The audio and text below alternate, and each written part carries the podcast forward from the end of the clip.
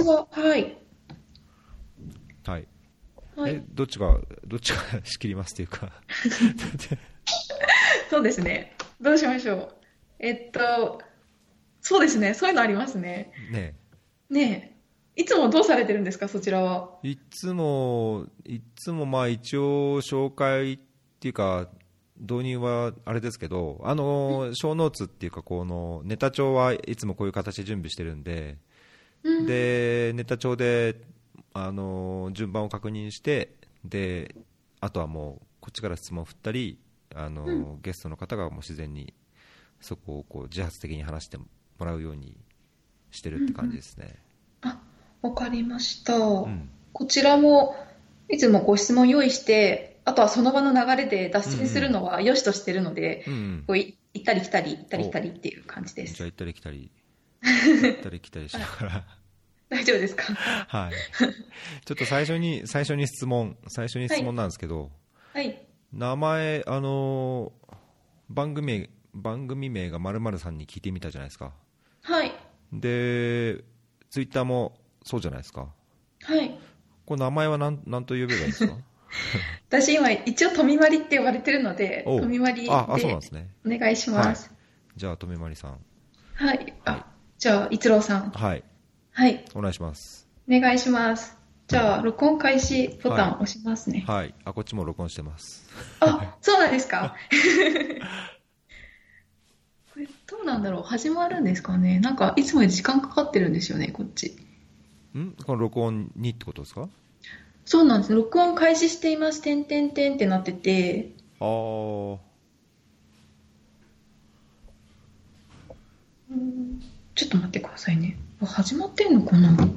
なんかこんなカウンターが動くとかっていうわけじゃないですか？そのい1秒いつ2秒。もあるんですけど、うん。なんか今日出てないんですよね。おっと。いつもなんか私が録音開始ボタンを押して、うん。向こう側がなんかやってるのかな？え？それちなみに何何で録音してるんですか？スカイプです。あスカイプ録音なんですね。そうなんです。そこっちもなん音。かした方がいいですか？いや、普段は何もないと思うんですけど、今ってこれスカイプですよね。これスカイプですよあれ？そうなんですね。うんトラブルですね。すいません。なんか、できない感じが。できない？うん。え録音ボタンってどこにあるんですか？このなんか、点々点ってその他のオプションっていうところがありませんか？で、字幕をオンにしますとか、着信ビデオをオフにするとか、通話を保留とかっていうのがあって、で、そこに録音開始ボタンがあるので、そこをいつも押してえ。撮ってます。え。ええ？Mac だと違うのかな？え？えそれは、ちょっと待ってください。ね。すいません。いえいえいえ。あれ相手が Mac だとあれとか？そんなことないですね。そんなね、そうですよね。点々設定？なんか、これ同じ画面見てるかわかんないですけど、右側、右下、画面右下に、こう、チャットに行くボタンと、画面を共有するボタンと、うん。あとなんか、ハートマークでは反応できるボタンとう、ん。その横にその他のオプションっていうのが、ありませんか？うーん多分 UI が違うんでしょうね Mac だと。えー、そうなんだ。ん多分。これって、録音していただいた音声を送っていただくことできます？あできますよできますよ。あ、そしたらそれでお願いしたいです。ちょっと、え回かやっ音したたんですけど。スカイプで録音すると何の形式で保存されるんですか、えっと、MP4 です。MP4 かじゃあその編集するのも MP4 からいつも編集してる？MP4 から MP3 に変換してから、うん。 Audacity でやってますね。おちょっとそこら辺も聞きたいですね。じゃあじゃあ MP3 にしたやつを送ればいいですか？あ、もしもいただけるのであれば、MP4 でも MP3 でも大丈夫です。おじゃあ MP3 のやつ送ります。ありがとうございます。はい。はい。じゃああれですねはい。そう録音方法せっかくなんであのそうですね。あれなんですけど MP3 を編集するのが今何っておっしゃいました？あ、オーダーシティっていう。オーダーシティオーダーシティって AUDACITY オーダーシティっていう音声の編集ソフトを使ってます。えー、えこれ無料なんですか？無料です。おうん。MP3 でも MP4 でもできる。MP4 は確かできなくて、MP3 に変換しなきゃいけないので、あ変換してそうなんですよ。オンラインで変換できるところがあるので、それを使っていつも変ー。換してから、はい、入れてます。なるほど。うん。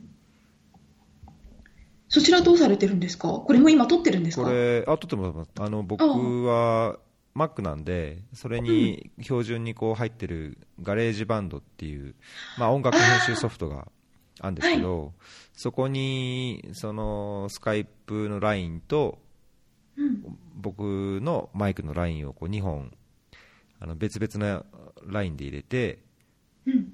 でそれを録音して、えーっと録音するとこれ何形式なのかな、w えー VWA じゃなくて WBA なんかすごいでっかいうんうん音声ファイル、何ギガの音音声ファイルで保存されるんですけどそれを編集した後に MP3 に変えてあの配信するっていう感じですね。あーガレージバンド。うん一回、あの、あ iPad にダウンロードして使おうかなと思ったんですけど、ちょっとやり方が分かんなかったので、やめたんですよね。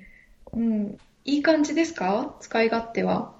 まあそうですね、そんなに凝ってなければ、うんうん。十分いろいろ使えると思いますね、一応なんかね、音楽編集ソフトなんで、うん。うん、なんかいいってネット情報に書いてありました。おーまあ十分だと思いますよ、う。うん。んまあ、なんかできればちょっと2万、2、3万ぐらいする、もう一個上のあのロジックっていう、そのアップルのソフトがあるんですけど、はい。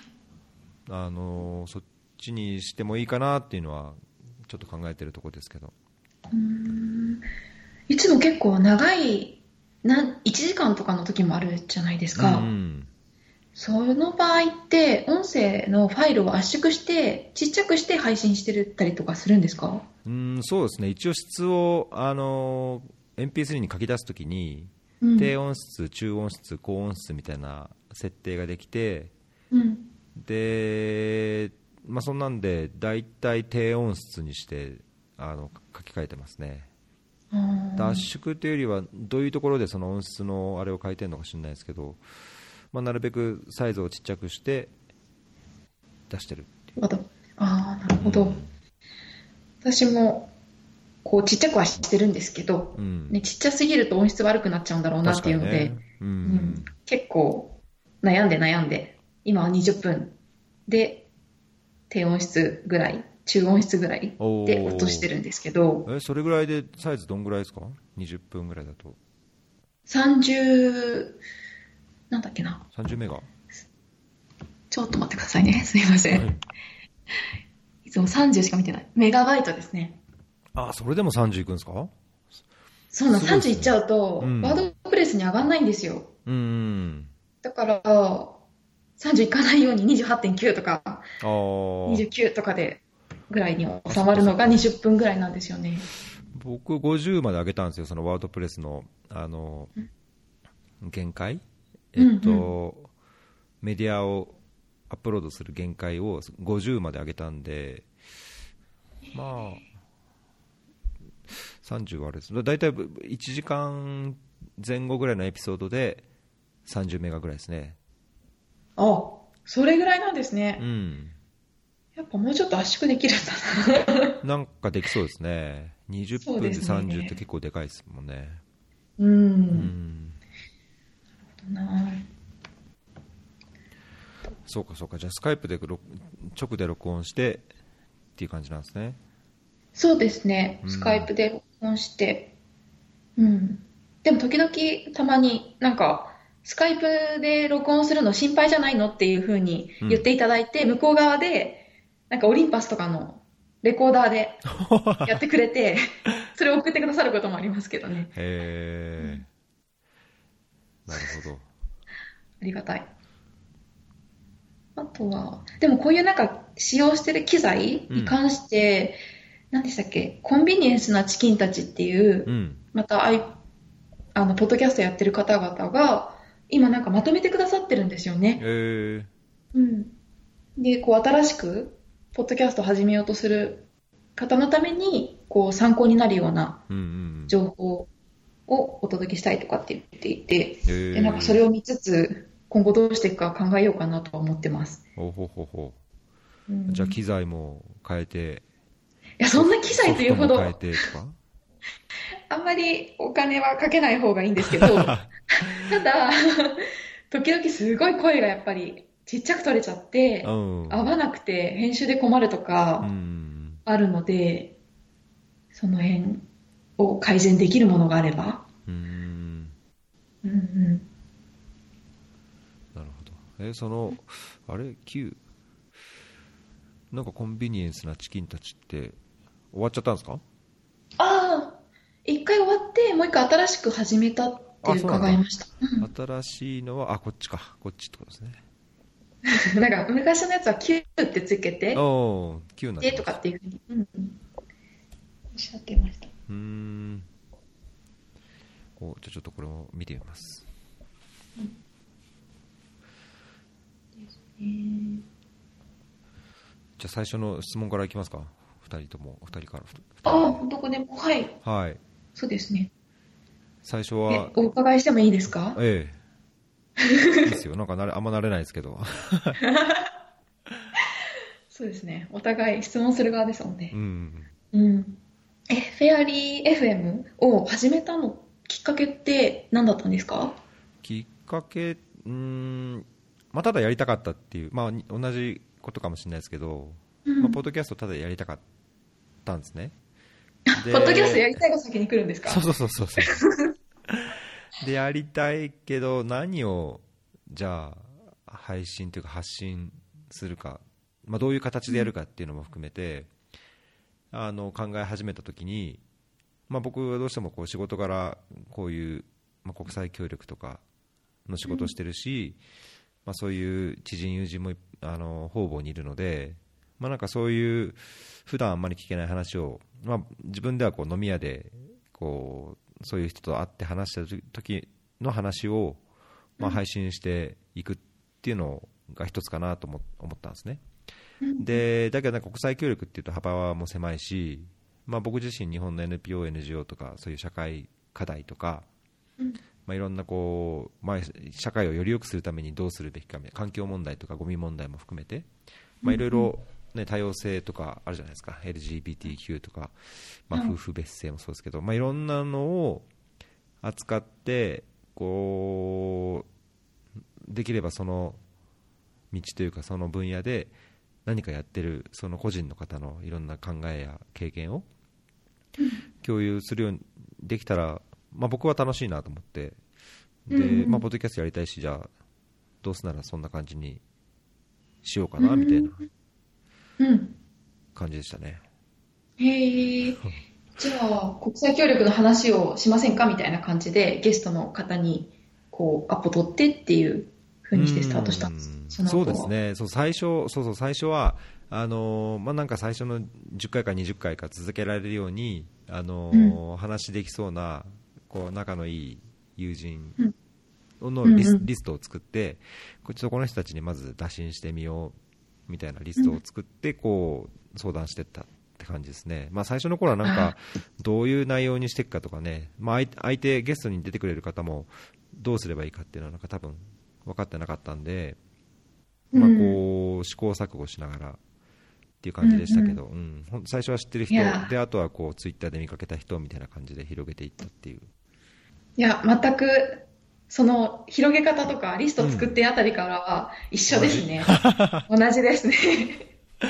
えーうん。えだけど。まず何やんの？みたいな。おー富丸さんはどう、なんで始めたんですか？あ、私始めようと思ったのは、なんか今までずっと高校を中退した人のために何かできることないかなって思ってて。う、ん。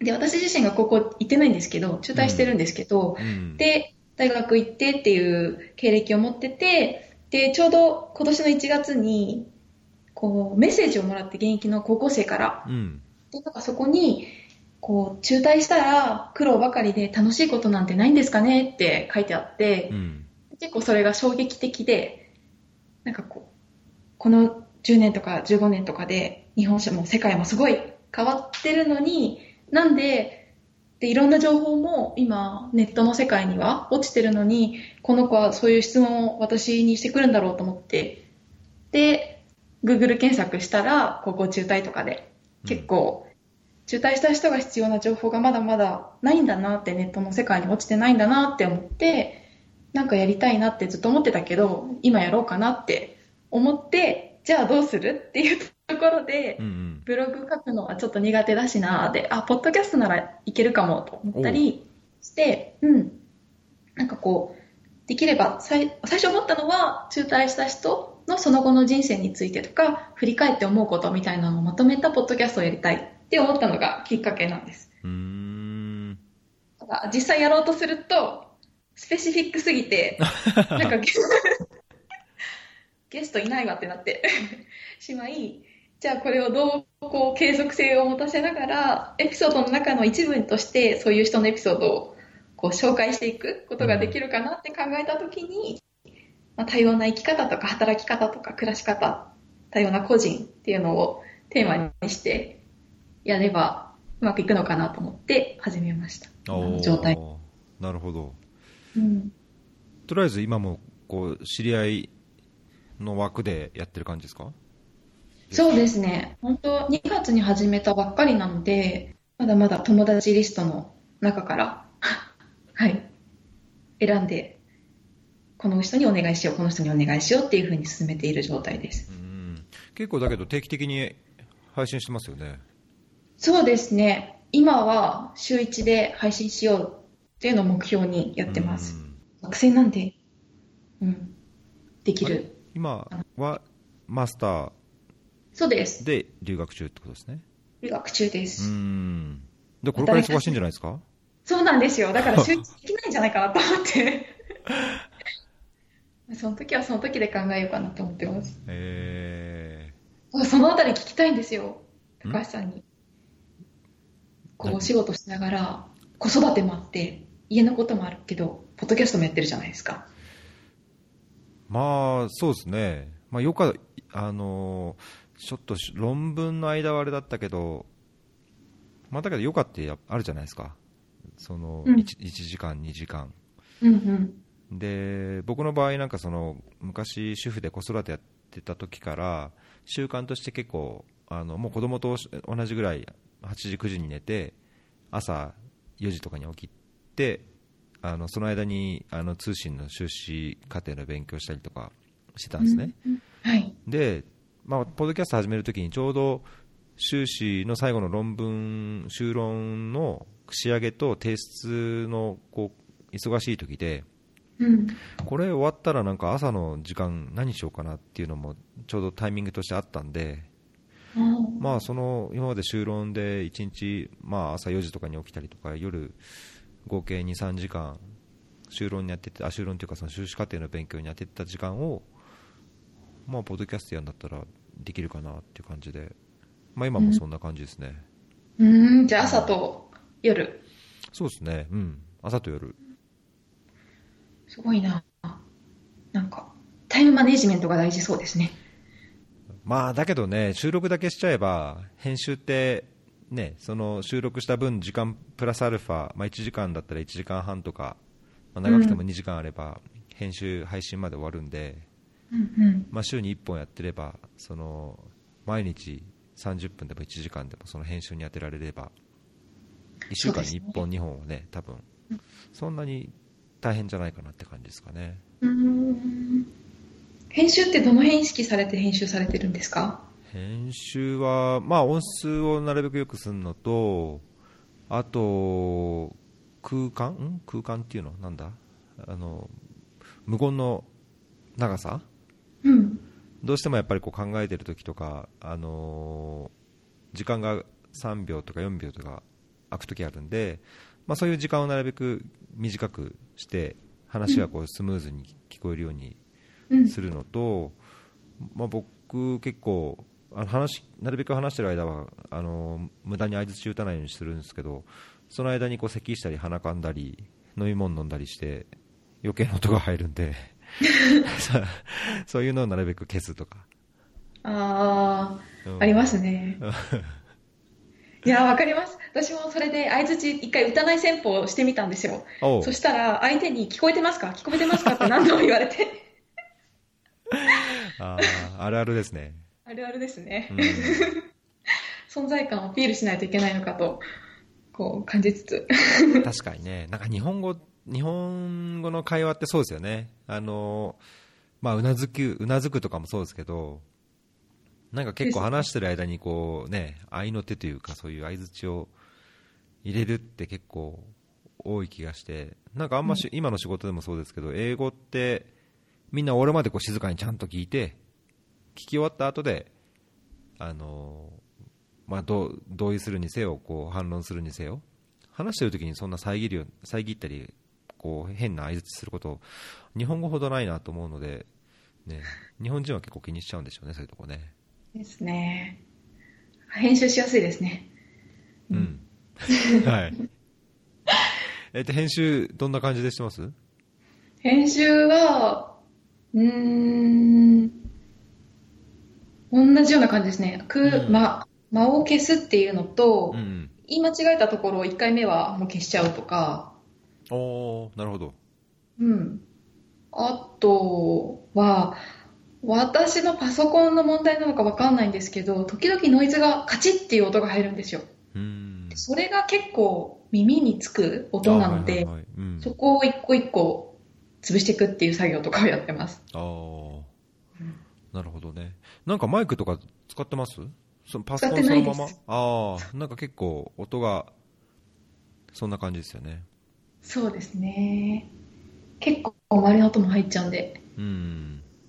どうしようかなっていうのがありますね。う。ん。いつもゲストってどうやって選んでるんですか？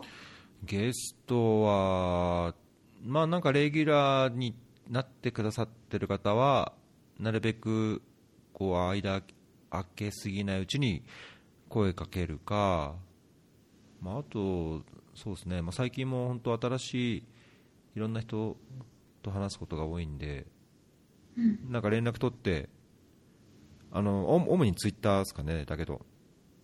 主にツイッターで目についてあのタイムライン見てなんか自分がもう本当直感的にというか主観的に興味を持った人に打診してみてで、日程調整して、まあ、決められれば決めるみたいな。なんか日程調整を持ちかけたくせにほったらかしっていうのもなくはないですけど。そうなんですか。なんか忘れちゃってるとか、うん、なんか話が知らず知らずにこう消えてったとかっていう人もいいろいろいましたけど、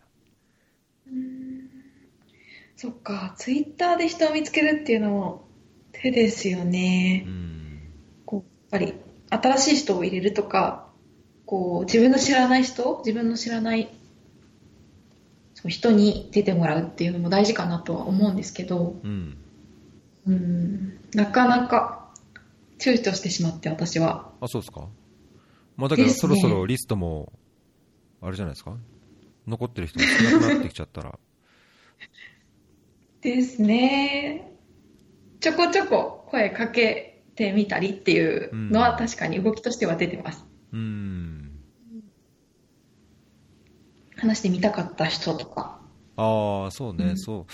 そうですね。だから本当ツイッターだけでなくなんだろう、まあ、僕この業界で名前とこう名前とかやってたことはよく知ってるけども個人的には知り合いじゃなくてっていう人に過去には声かけたことあるので、まあ、なんか今後はその年齢層自分よりも上の人に出てもらうにはなんかそういう人にこうツイッターとかフェイスブックではつながってないけども声かけようかなとは思ってますけどね。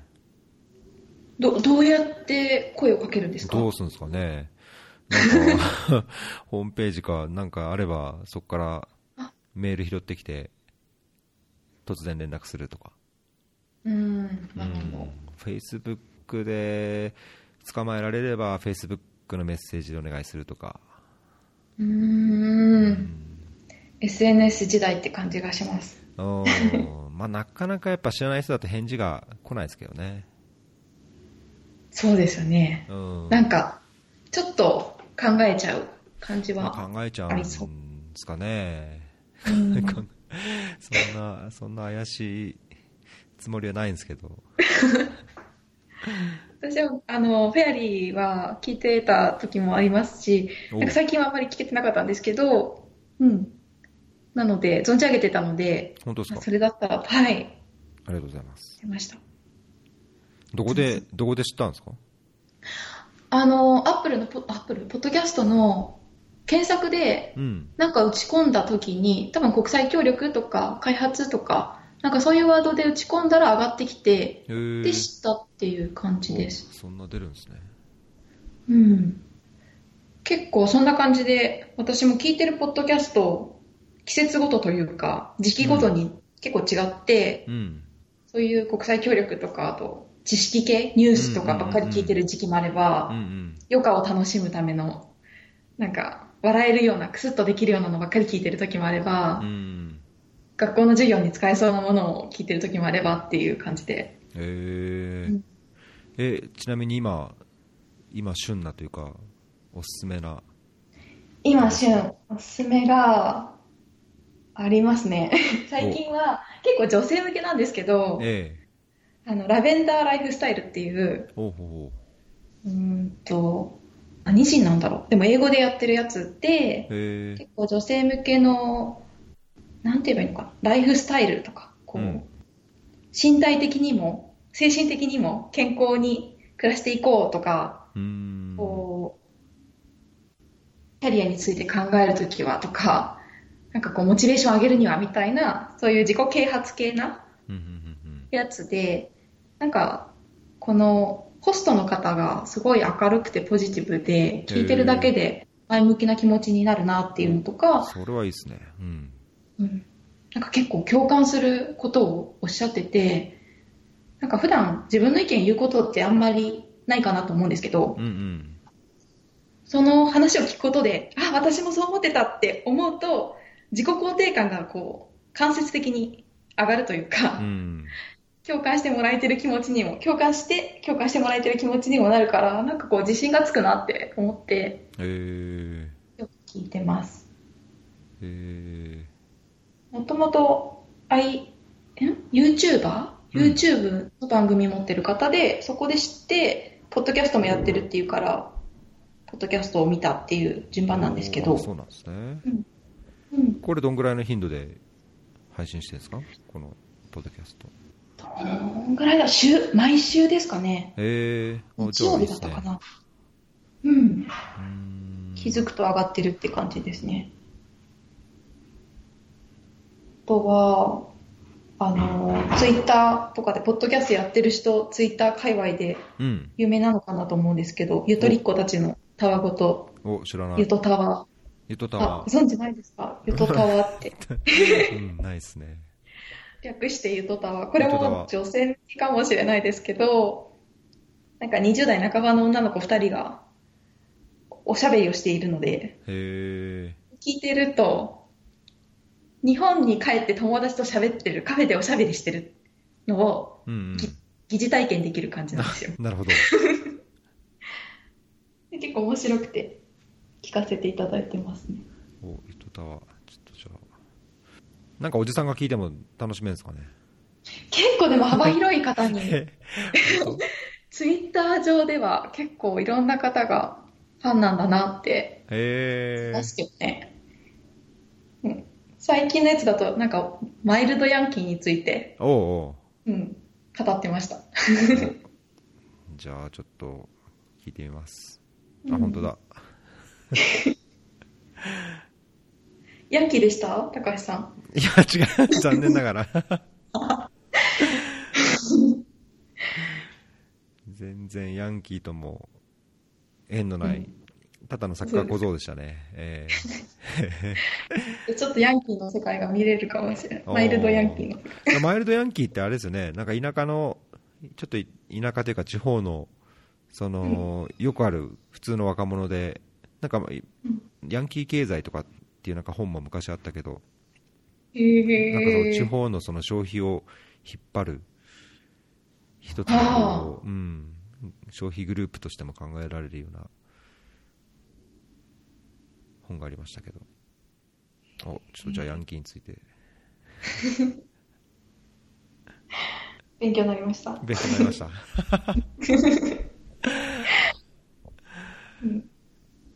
あと、なんかありますか？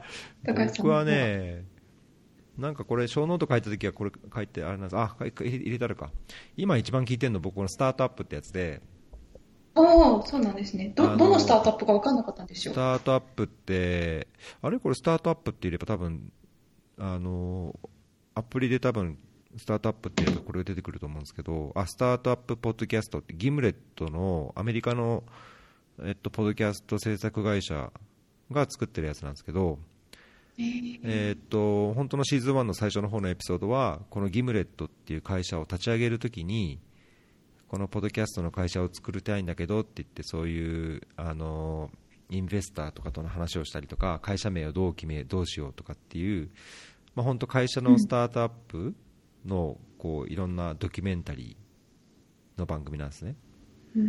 で結構もう長くて、で今今シーズンいくつなのかな、まあ、すんごい長いんですけどあの本当なんだろうそのインベスターとのやり取りとか、まあ、起業するにあたってこういろいろ直面するであろういろんな側面があったりとか例えば女性起業家がちょっとセクハラみたいな目にあったりとか、うんまあなんかその起業スタ本当にスタートアップっていう点で生々しい話が結構聞けるんですよ。なんかあんまりこうのんびりあの気楽に聞けるあれじゃないかもしれないけど、なんか僕は あのなんだろうおいおい自分で起業したりとか、なんか NPO を立ち上げるとかなんか考えるときに、なんかこういうのあ参考になるなと思って結構ハマって聞いてますね。うーん。そういうのを考えてらっしゃるんですね。ん？えどういうこと？そういうの？え、スタートアップ、こう、起業するっていう NGO とか NPO とか。まあいつ食いっぱぐれるか分かんないじゃないですか。その契約の終わった時に次の契約仕事が取れるかどうかいつ分かんないし次のポストが取れるか分かんないし、まあ、いつ食いっぱぐれても何かできるように、まあ、自分なりのこう準備はしないとなと家族もいるし、考えてるだだけなんですけどね全然うーん。なるほど。知識の蓄積を始めてるんですねう。んそうですねなんか蓄積してこう準備してみたいな今、シーズン8って書いてあります。最近は更新されてます？最近更新されてるんじゃないですかね、多分この5月17、10日、最近も週に1回ぐらい出てるんじゃないかな、あ、本当だ。不明なシーズンになってました。5月17のやつ。うん、多分そのシーズンだけじゃなくて、あシーズン的なこうシリーズもの以外にも、あのーこのアレックスっていう創業者、コーファウンダーなんですけど、まあ、その人がやってる他の番組のやつがここに配信されてたりする感じですかね。うん。なんかこのギムレットって何ヶ月前かな。年明け早々ぐらいにあのー、Spotify に買収されたんですけど、まあ、アメリカでは非常に結構大きなそのポッドキャスト制作会社でいろんなテーマのこう番組を作ってるんですよね。うーん。じゃあもうスタートアップとかそういう企業ビジネス系だけじゃなくて他のもやってるっていうう。ん、なんかうんその宣伝番組の中の宣伝に出てくるんですけどなんかリアリティドキュメンタリーみたいななんかこうねあのなんだろう離婚なのか何なのか分かんないですけどそのリアリティ系の番組テレビでもあるじゃないですかあの子だくさんなのか分かんないけど、まあ、そういうリアリティ系のなんかああれだったり訴訟のなんか裁判の番組もあったかな、まあ、なんかいろんなのいっぱい作ってるみたいですよ。うーん。ちょっとチェックしてみます。うん。関心に合うのがあったら面白いかもしれないですね。であとはなんだろうな。最近あのこの iTunes の表紙この最初のなんこれ日本語でなんて言うんだろう新しい番組で最初にこうスクリーンショットが出るじゃないですか、あ、はい。うん、あん中であったあーピロートークなんか女性が話す下ネタなんですけど 聞きました。それはそれ面白かったですけどねまだあの3回ぐらいセックスレスについて。あそうそうそうそう、うんうんうん。でなんかゲイの人とか、あのーなんか2、3人でこうなんか言いたいことをやって話すみたいな、うん。その後なんか全然配信ないですけど、あの3回のエピソード聞いたのと、なんか現役 J リーガーがやってる TT ラウンジ FM っていうのもあるんですけど、最近それをちょこちょこ聞きましたね。えー TT ラウンジ FM。これって実際のラジオの番組をポッドキャストで流してるんですか？いやいや、これはね、多分この人、ラジオ、あのポッドキャストだ作って配信してんだと思いますよ。へうえ。ん、あんまラジオ番組系は僕、聞かないんですけど、あのーなんだっけ、爆笑問題以外は、ああ、面白いですよね。カーボーイズ。カーボーイ、えーあんまラジオ番組系のやつは、なんかできれば個人の配信してるやつをこう聞いて、そういうのを応援したい気もあるんで、あんまラジオ系のやつは聞かないですかね。いろいろいますもんね。その、うんそういう有名な方がやってるのもあるし、ニュース番組とかもね、やってるのもあるし。なんか最近増えてる感じしないですか？します。増えてますよね。増えてる印象が。あと、新しくやり直す、さっきのコンビニエンスなチキンたちの方じゃないけど、うん。複数チャンネル持つとか、やられてる方が増えてるなっていう印象はあります。ねえ。いや、なんか少し波が来てんのかなと、勝手に思ってたんですけど、そんなことないですかね。あるんじゃないですか？お、アメリカで、何でしたっけ？あの、アレクサでしたっけ？うん。あれ？こう、Google ホームうんでしたっけ、うん。うんあれで音声、こういう、ポッドキャストとかを聞く人が増えたっていう。デバイスがまず各家に増えたから、ポッドキャスト聞ける環境ができて、で、なんだっけな、180%増、そういう。聞けるあ配信の機材が2018年で180%増だったみたいなレポートを見かけたんですよね。おーあ、そうなんだ。だから、それに目をつけてる人がね、ニュースとか新聞系の会社とかやってたり、うんあと企業系私今、医療公衆衛生勉強してるんですけど、うんうん。そういう製薬会社とかも最近チャンネル持ち始めてて、うーん。そういうのも見てると、そう、なんですかね、ビジネス部門うんう結構入ってきてるんだなって思います。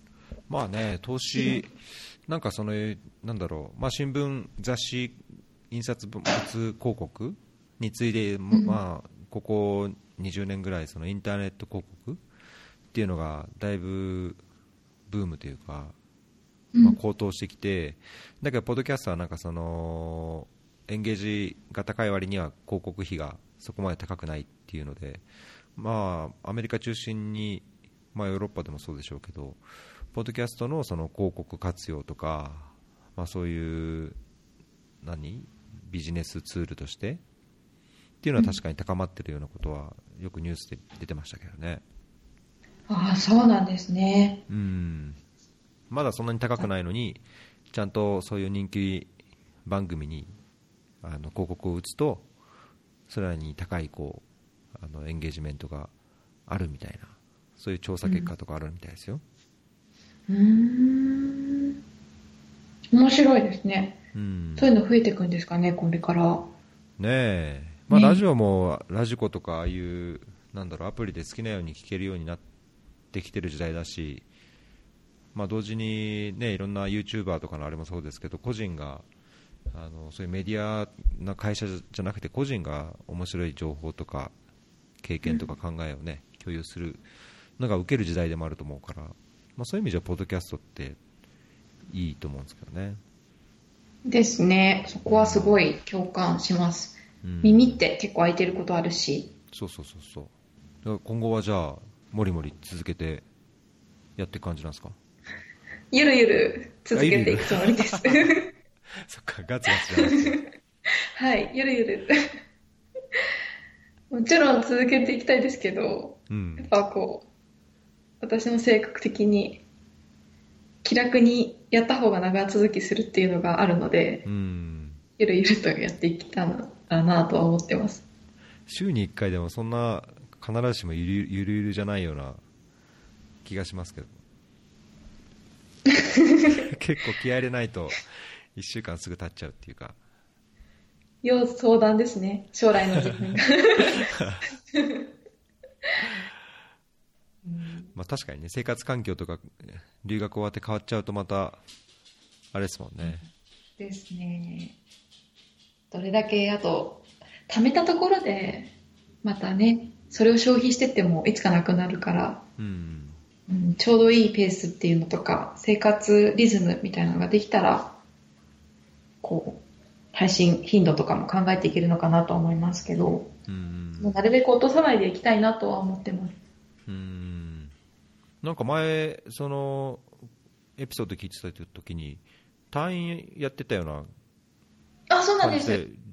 聞こえたんですけど退院もやってたんですよねそうです。大学卒業して協力隊行ってます。うーんうん。で、そうですね。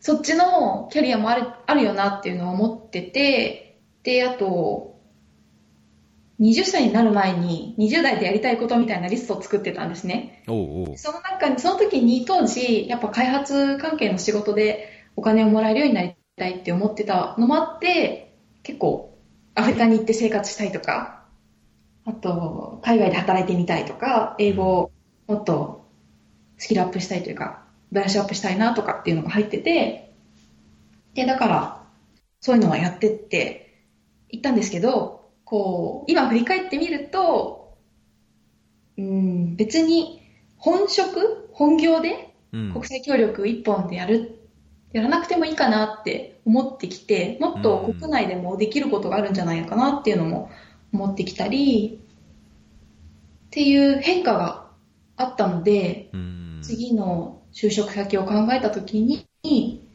どちらかというと日本国内の民間企業で優先度が高いのは医療系の仕事、専門職に就くことっていうところにあったんですよね。なるほどうん。じゃあ公衆衛生だとなんかちょっと僕も近いというか僕水衛生っていうのかな、まあ、トイレとかなので、うんあのーまあ、要は公衆衛生みたいなね、あのー手洗いとか、あのーちゃんとトイレ使うとか野外排泄しないとか安全な水を飲むっうん。ていうような仕事なんで結構近いかなと思ったんですけどあれですね業界的にはちょっとあんまり近くはない感じですねそうですね。今、そうですね。仕事でってことでしょうね、次の。そうそうそう仕事でうん。もっと薬に関わる、のでうん。えじゃあ本当にもっとメディカルなあれなんですか？単なるこう公衆、まあ、公衆衛生も一応 MS ですでしょうけど。あ私医今、療系みたいな？って言っても医療のね、バックグラウンドがないので、そういうのは難しいんですけど、今学んでるのは、本当一般的なインターナショナルパブリックヘルスって言われるのを勉強してて、でも修論で、私、ヘルスエコノミックスうん。をやってるんですよ。に関係することをやってて、うん。で、そういう話をしてたら、うんと、治験をやってるような会社があるんですね。治験を請け負って製薬企業からやってる会社があって、そこがそういうヘルス系の知識もちょっとあって、で、経済とかもちょっとやってる人を欲しいっていう、うん。たまたまそういうタイミングだった。そうで、そういう health economics 関係の仕事、または、あの、治験のモニタリングの仕事、うん。で採用っていうふうにはなったんですけど、うん。なので結構離れますね。えー。面白そうではありますねだけどね。うん。すごい叫んでる。なんか叫んでますね。あ の今日あれなんですああの20今日時チャンからピオンズリーグ。そうなんです。チャンピオンズリーグだ。リバプール。私リバプールにいるんですけどあリリバプールが出てるんですよ。そうだそうだあれ？何時からだった今日キックオフ。今今5分前に始まりました。あそっか。ちょっとペイペイペーパービューで見ようかなと思ってたんですけど。どうしようかな。盛り上がってますよね。街中がすごいんですよ今日。あーこん今シーズンはリバプールね、いやプレミアでもすごい。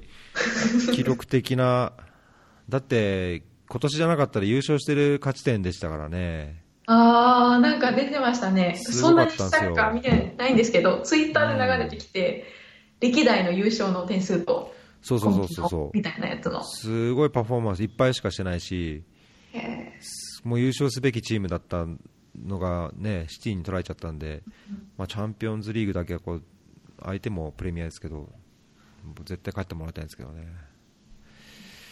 今日か、この後見ます、ーはいペーパービューができれば。すごいですね。熱気がやっぱり街中うんみんな赤い服着て家に家の前に大きい垂れ幕じゃないですけど旗みたいなの掲げて。やって、うん。いいっすね、ユネバ・ウォーカー・ローンとかみんなで歌っちゃったりあすごい書いてあるし歌ってますね。うん。うん。いいっすね、リバプール。いい時に、いい時に。ですね怖いから外出れないですけど今日は えー、あ、だけどサッカー見に行かないですね、じゃあ。家のテレビで見ようかなうテレビやったらうんいいな、リバプール。来たくなりました？いやー、行ってみたい街ではあるんですけどね。あここに書いてないんですけどうん。疑問があって聞いてみたいなって思ったことがあったんですけどいいですか？などうぞどうぞ。なんかこう始めた時はポッドキャスト始めてみようみたいな始めたいやりたいっていうので始められたってさっきおっしゃってて、うん。でもこう実際にリスナーがついてくるとこうリスナーが聞きたい内容と、なんだろう自分ができることとかあと自分が伝えたいこととかもちょっとあるんじゃないかなと思ってうん、て、うん。そのこう調整というかなんか葛藤とかはあるのかなとかどういうところでこう落としてるのかなって思い、うーん、いいとこですね。いいとこですね。おーな葛藤はないといえばな、嘘なんでしょうけど、なんかあんま僕は自分のやりたいようにしかやらないようにしようかなとは思ってるんですね。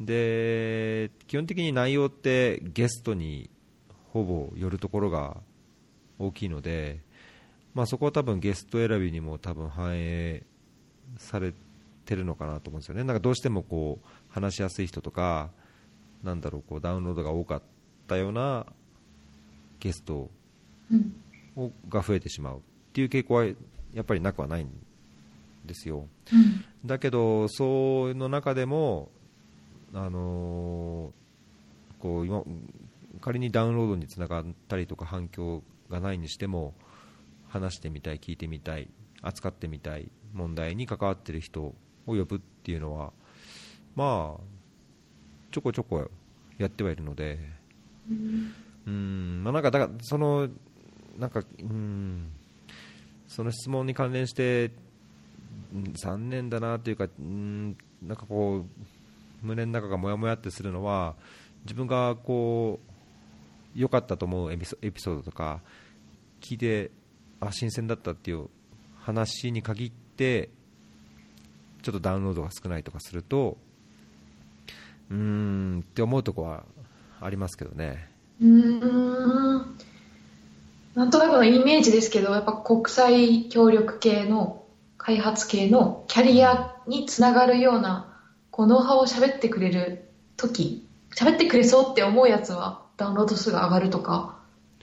うん、それはやっぱありますね、うん、多分その学生の方とか、そういうキャリアについても、まあ、実際にやってる人でも、うん。こうあんまりね、大っぴらに言われることばかりではないと思うので、うん。まあ、そういう意味ではそういうキャリア系なところは嫌でもこう伸びる傾向はありますかね。うん。まあ、だけどなんかその国際協力よりも僕その最初に言ったように日本の NPO とか日本の NPO を取り巻く環境とか、まあ、広くその日本の社会の課題っていうのはその国際協力と別にこう分け隔てて考えるべきものではないと思ってるんでその日本の問題とか日本のなんかその関係するテーマやゲストの時にやっぱり国際協力に関心ある人はあんまりその聞いてないのかなっていう数字を見ると、うん、うん。まあ、嫌でもちょっと国際協力に偏ってるのかなっていうのがたまに、うん、どうするべきかなと悩むところでありますね。なるほど。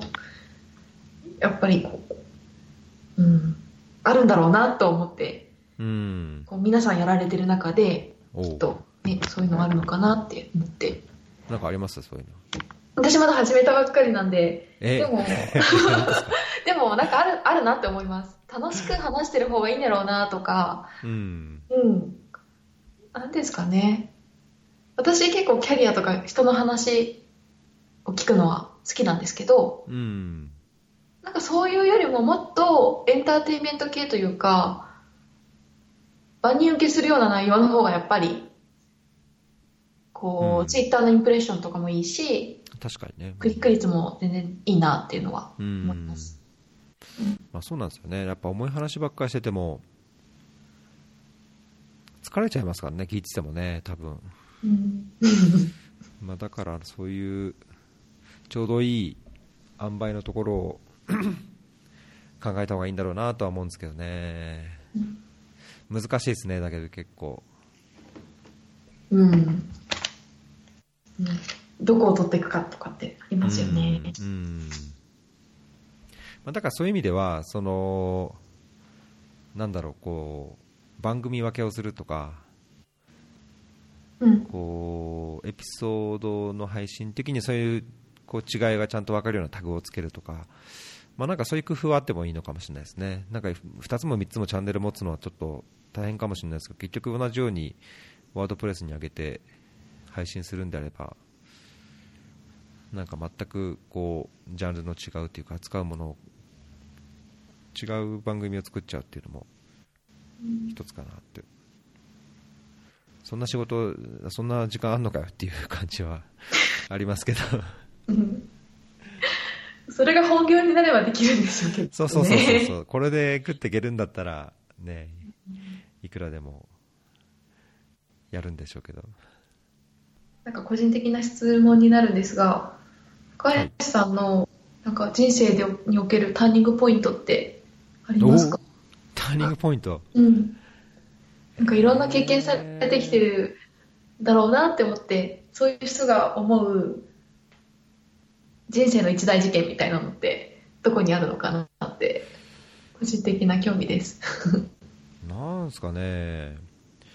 うーん、まあいろいろあるかもしれないけど、まあ僕、まあ、結構つまずくことが多かったというか、スムーズに何でも進むことってあんまなかったんですね、高校卒業してすぐに大学も行かずに、まあ、浪人したりとか、大学卒業して1年ちょっとこうプータローして留学準備をしたりとか、まあ、仕事を始めてからはだいぶスムーズではあるけども、なんだろうな、その時その時にこうスムーズにいかなかった時期って当時は辛かったけども振り返ってみるといろんなこう得たものがあったな。という意味では、うん、浪人の時とその大学卒業後のプータロー、うん、その時の2年間は結構今にいろんな影響を与えてるかなって感じですね、まあ、その生き方の生きる考え方とかあるいはなかその成し遂げるためにどういう準備をしてどういうふうにやっていくべきかとかまあ、自分のこういろんなスキルを身につけるためにどう考えるべきかみたいな。なんかそういうところはそこのつまずいた時に結構うんプラスになったターニングポイントになったような感じですかね。あとは何かあるかな、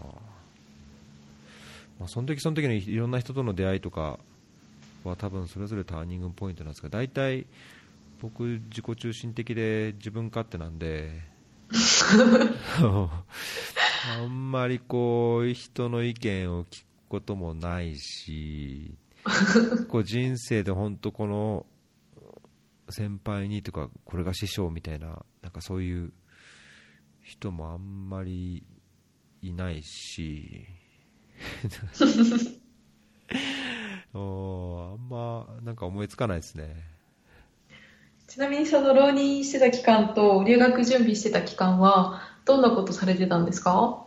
いや浪人の時は本当僕勉強しかしてなくて本当高校の時とんでもないバカだったんですね、まあ、サッカーしかやってなかったんで学年で試験やっても本当ビリ2とかビリとかビリ2とかばっかりで、うん。進学も難しい。あの進級？2年から3年に進級するのも危ういぐらいだったんですけど、まあ、それで大学なんか行けるところなんか全然なかったので浪人時代は本当本当勉強しかしなかったですね。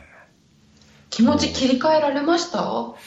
気持ちうんまあなんか付き合ってた彼女と別れてとか なんかいろんなのがあって。これじゃあこの先何もないなと思って。うん。なんとなく。もう始まった瞬間浪人始まった瞬間にだいぶこうフルスロットルでへえ。行った感じでしたね。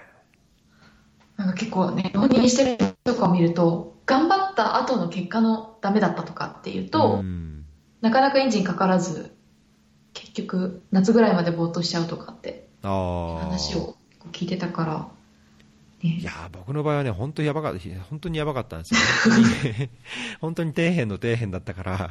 いやいやい全然や全然教科書も開いた記憶もないし勉強さえしなかったんで多分やればやっただけの何かこう伸びる余地はあったと思うんですよねうん。本当にビリのビリだったんで、すごいなでも。1年で。1年でそうですね。1年だからその時はいろいろ考えたし勉強もしたし。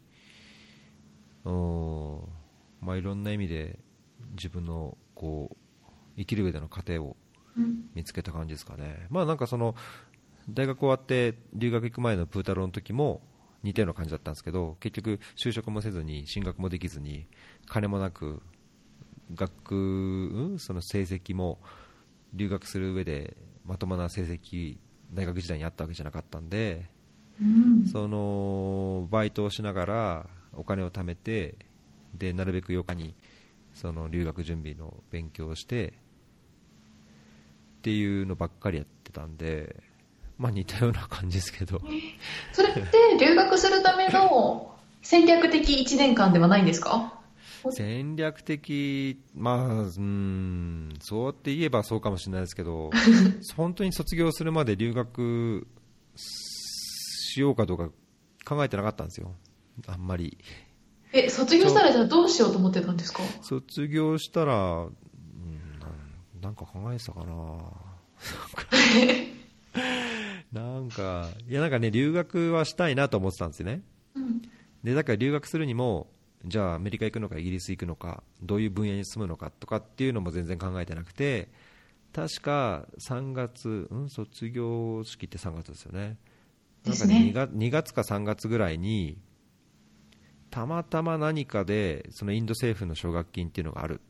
で年に1回大使館でそのあの応募して面接を受けるだけで合格すれば奨学金もらえて留学ができるっていうのをなんか3月ぐらいにそれ見つけてもう卒業直前の。うん。でもうその時はもう確か申しその年の申し込みはもう締め切ってたので受けられなかったので、まあ、受けたくても1年待たざるを得なかったんですよ、うん。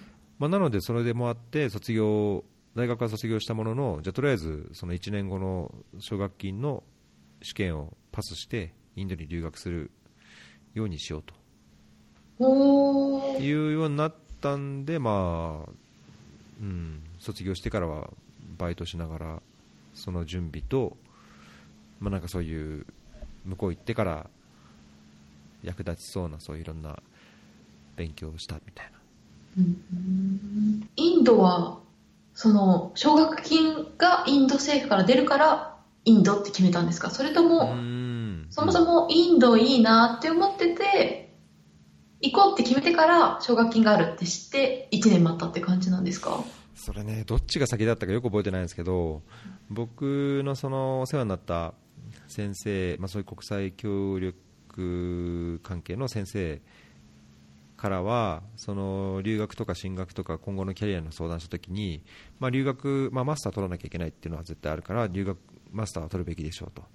でただマスター取るにも日本で取るのかあるいはその英米によく行くのは多いけどもあのーまあ、当時でももう当時ももう20年ぐらい前の時でもその途上国のマスターコースもだいぶ今良くなってきてるからそういうところに行ってその現場に近いところで、あのー勉強するのもいいんじゃないか。っていうふうに言われたんですね。でその時先生に言われたのが中国とフィリピンとインド。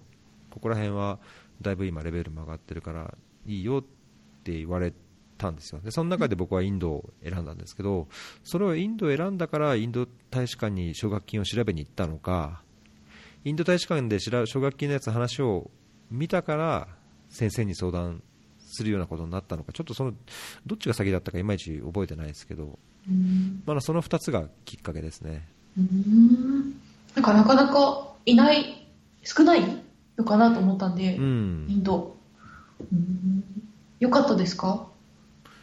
うーんまあ、大学院のレベル自体は良くなかったけども僕にとってはやっぱりその、まあ、協力隊のようにその全く何もないところに行って勉強して周りはほとんどインド人でで話勉強の内容もその村落開発だったんで、まあ、村にしょっちゅうそのフィールドワークワークに行ってなんかこう聞き取り調査したりとか大学が政府からもらってやってるそのプロジェクトのこうなんかちょっとした仕事もらったりとかできたんで、まあ、なんか本当現場に近いというかなんかなかなかイメージできなかった開発の仕事みたいなものはやっぱりその留学中にいろいろ体験できたんでそれはすごい良かったかなと思いますね。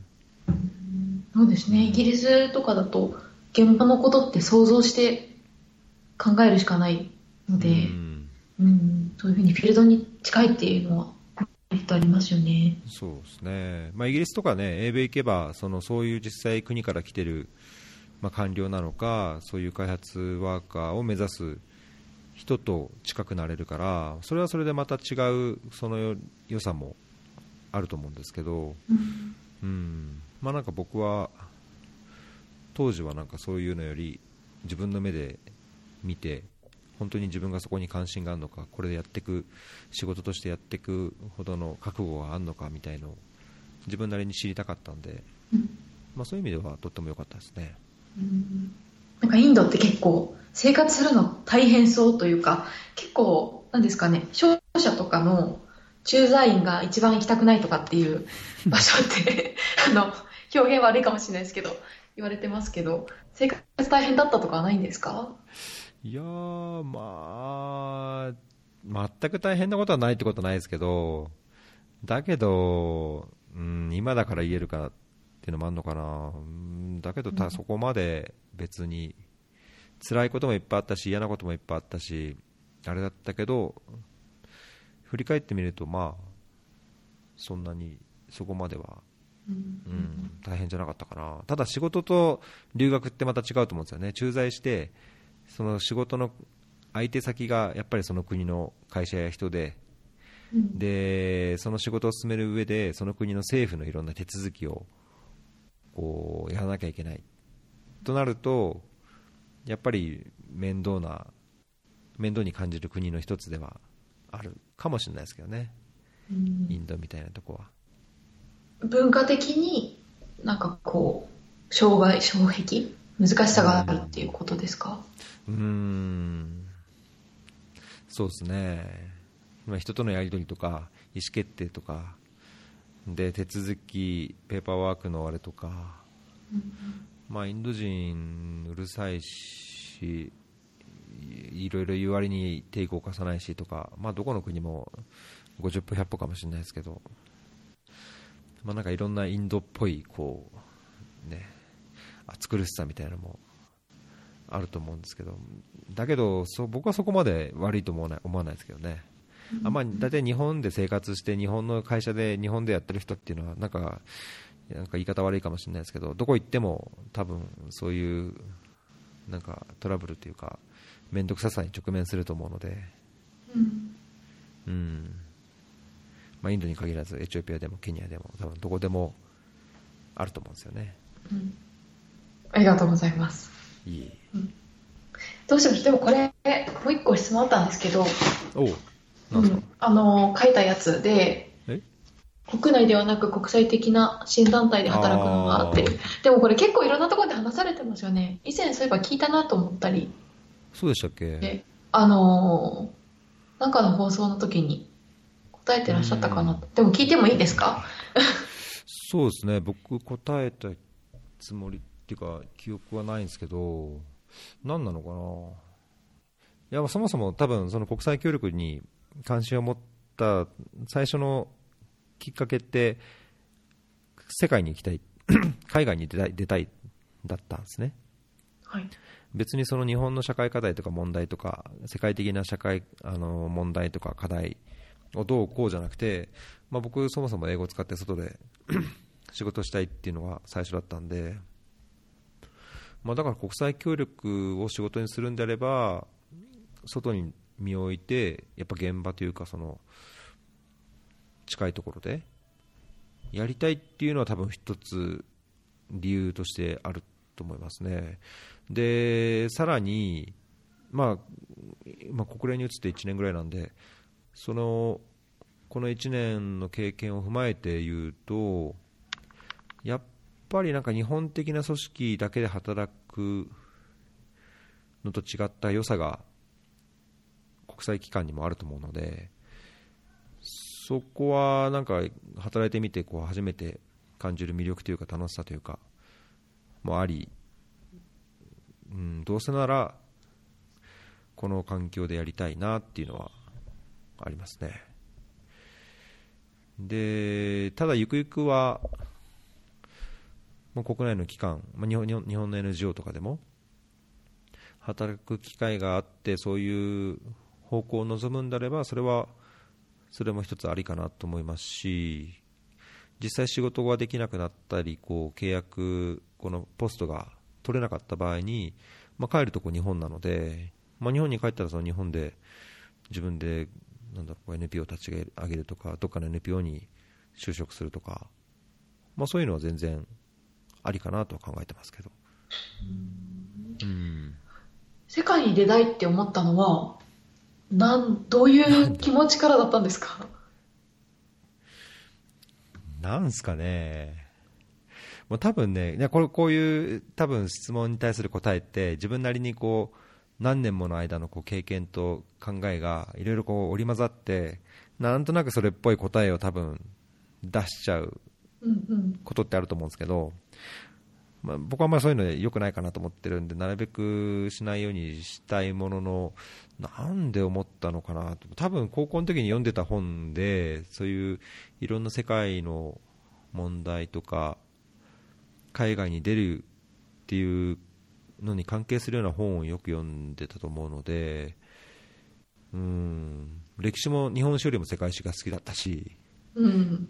地理もなんか日本の地図見るよりは世界地図好きだったし あと何かなもうなんか英語はやっぱり好きだったんですよね。そんなにできたわけじゃないけど。でなんか世界外の世界とこうつながりたい世界を知りたいみたいのが多分あったんだと思いますけどねうん。未知の未知の世界をこう、うん。うん。未知の世界に行ってみたいみたいな。ちょっと冒険家みたいな。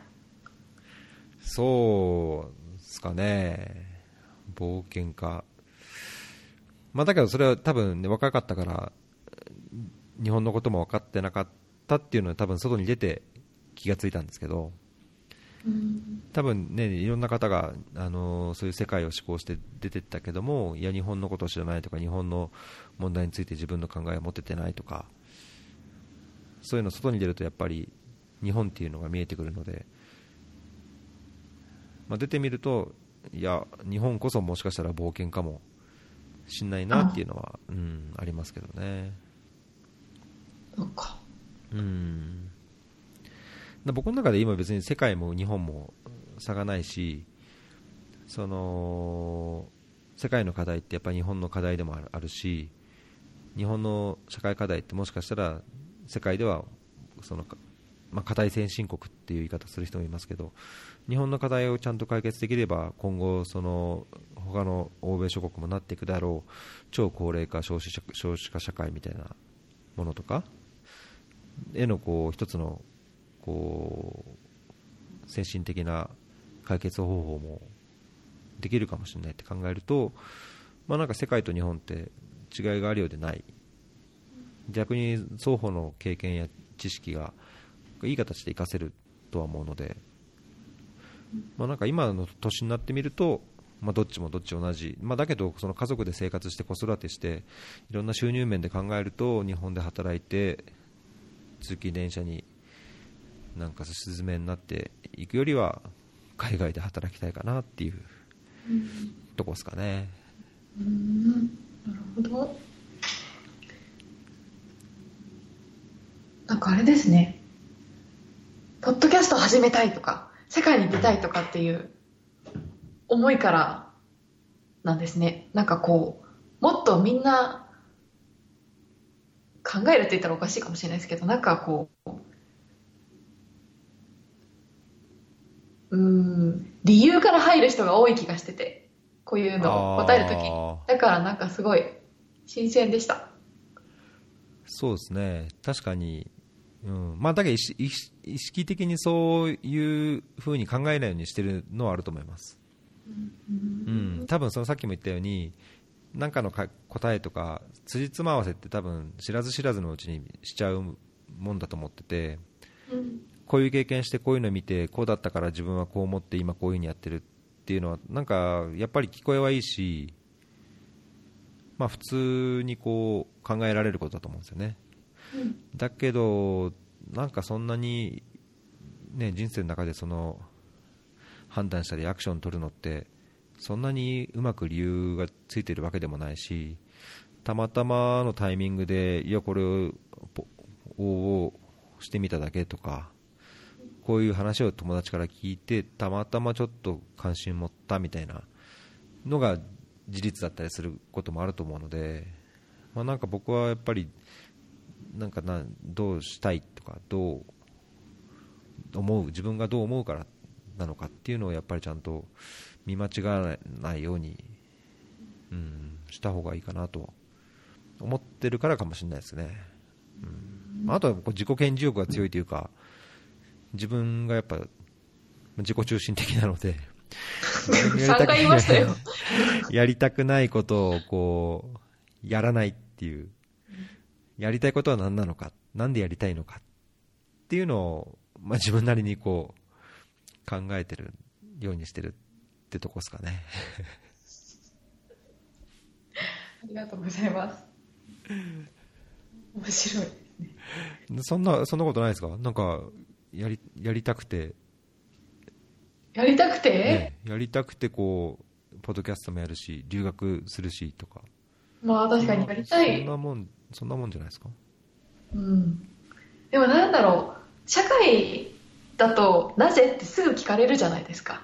だからまあねどっちが先行したかとかっていうよりかは、最初にまず理由を考えちゃう自分がいるなって。うん。そのやりたいで言えるのが、例えば髪の毛の色を変えたいとか、うん。ストレートじゃなくしたいとか、なんかそのぐらいのことだったら、なんでって聞かれないから、好きかって言えるけど、うん。思考の癖かもしれないですね。うん。まあね、まあ、やりたくなくてもやってたらやっぱ好きになったっていうのもあるから、まあ、難しいところですけど、まあ、僕もしょっちゅう、ね、ゲストになんでですか、どうしてですか、きっかけは何ですかとか聞いててうん結構酷な質問だなというか、思う時ありますけど でもそれが分かりやすいだろうなっていうので。うんねそうそうそうだから聞かれるとやりやりたいからですみたいな 自分勝手なんですね素直だなと思いました。すいません、いやいやありがとうございます。えーまあちょっとエピソードもいろいろ聞かせてもらいますけどまたなんかあれですねこうコラボ企画みたいなのがなんかできれば、あ、いいですね。ね、全然アイデアはないんですけど、はい。私は今必死に考えようとしたんですけど。もうちょっと時間が必要かなって思いました。そうですねなんか思いつきとこう勢いとタイミングが合えばぜひ。なんか思いついたらじゃあ連絡しますはい。こちらも電話させていただきます。はいはい。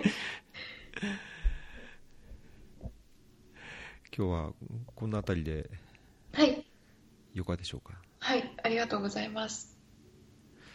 これじゃあえーっと MP3 にして一切編集しないで一回 MP3 にしてそれで送りますねありがとうございます。いやなんか新鮮でよかったですうん。私はもうすごく、あ、いつも聞いてる人だって、その人と喋ってる不思議な気持ちっていう感じでした。聞き聞き比べたらなんかこう内容がちょっとねうん。一部削られてるとか一部違うとか それもまたよしかなと、ですね。私も20分っていう制約があるので、おうそうだそうだ。えそれどうするんですかこれ？これ多分カットもしますし、申2し訳ないし、2回に分けるか3回か、どっちかかなと思いますけど、1時間半なんですよね。今1時間半ですね。ですね。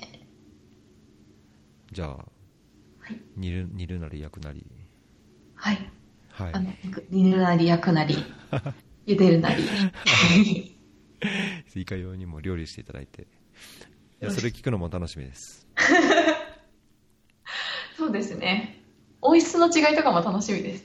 もしかすると。ああ出んのかな音源はだけ同じじゃないですかそうですね。編集ソフトで変わるんですかね。